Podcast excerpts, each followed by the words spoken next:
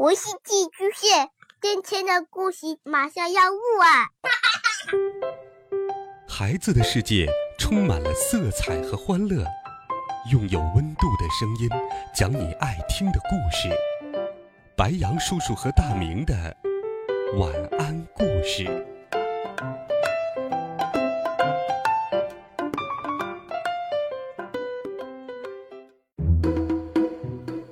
小朋友们、同学们，大家好，欢迎收听白羊叔叔讲故事。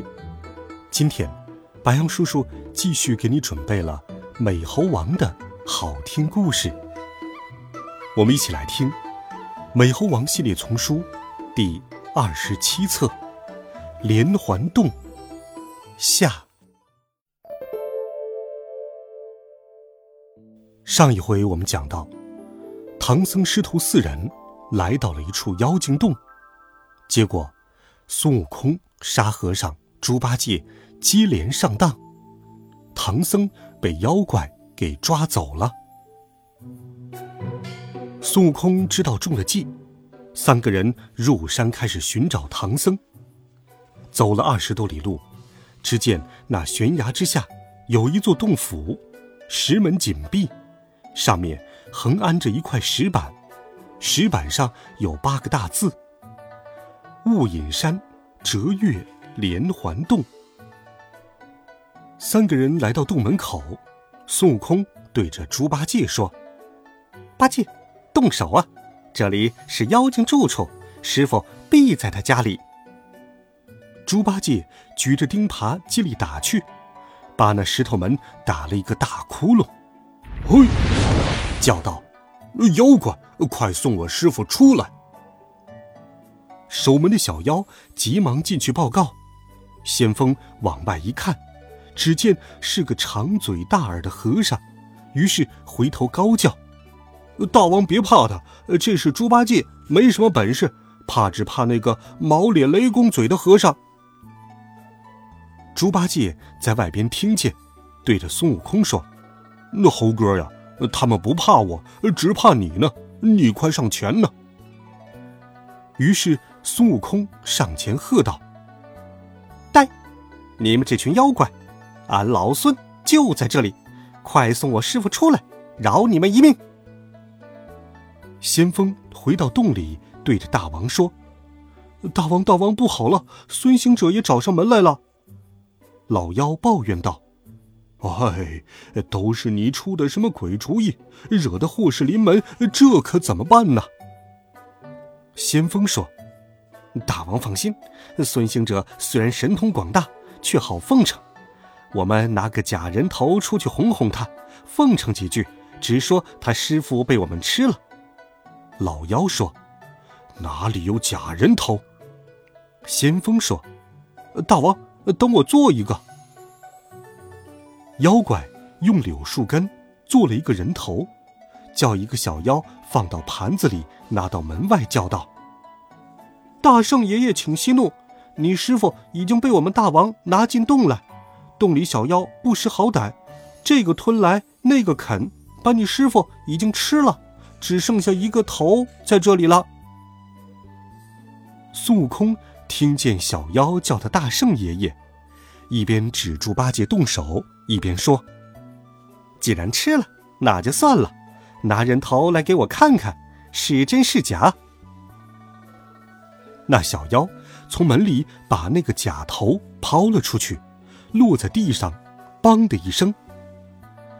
猪八戒见了就哭：“师傅！”孙悟空说道：“呆子，你哭什么？真人头抛出来不会是响的。”这是假人头，你若不信，我叫他现出本相来，你看。孙悟空举起金箍棒，打破了假人头，一看，原来是一段柳树根。猪八戒一看，知道上当，忍不住骂了起来：“呃呃，你们这伙该死的妖怪，将我师傅藏在洞里，拿个柳树根哄你猪爷爷，难不成我师傅是柳树精变的？”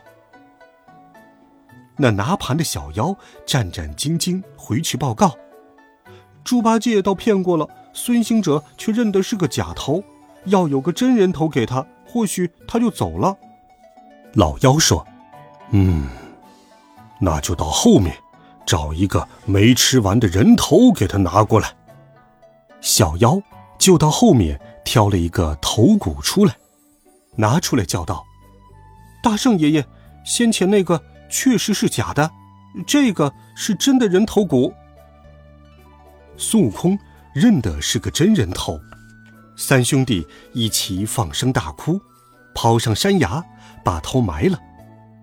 孙悟空一想，不对，师傅是个光头。这人头怎么有头发呢？于是，对着猪八戒和沙和尚说：“你们在这里守着，带老孙去打破他的洞府，给师傅报仇去。”孙悟空转过山坡，摇身一变，变做了一个小飞虫，飞入到妖怪的洞府当中。只见那老妖正坐立不安的等着，有一个小妖进来报告说。我看到猪八戒、孙行者、沙和尚在那里拜坟痛哭，定是以为唐僧真的死了。孙悟空一听，就知道师傅还没有死，心里欢喜，忙在洞府当中寻找，终于在后山的树下找到了唐僧。孙悟空现了本相，叫道：“师傅，师傅！”唐僧忙叫救命。孙悟空说：“师傅放心，等俺老孙把那妖怪弄倒，再来救你。”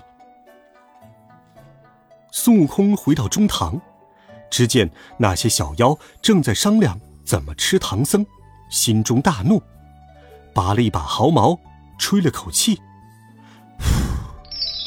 变作了瞌睡虫，往众妖脸上吹去。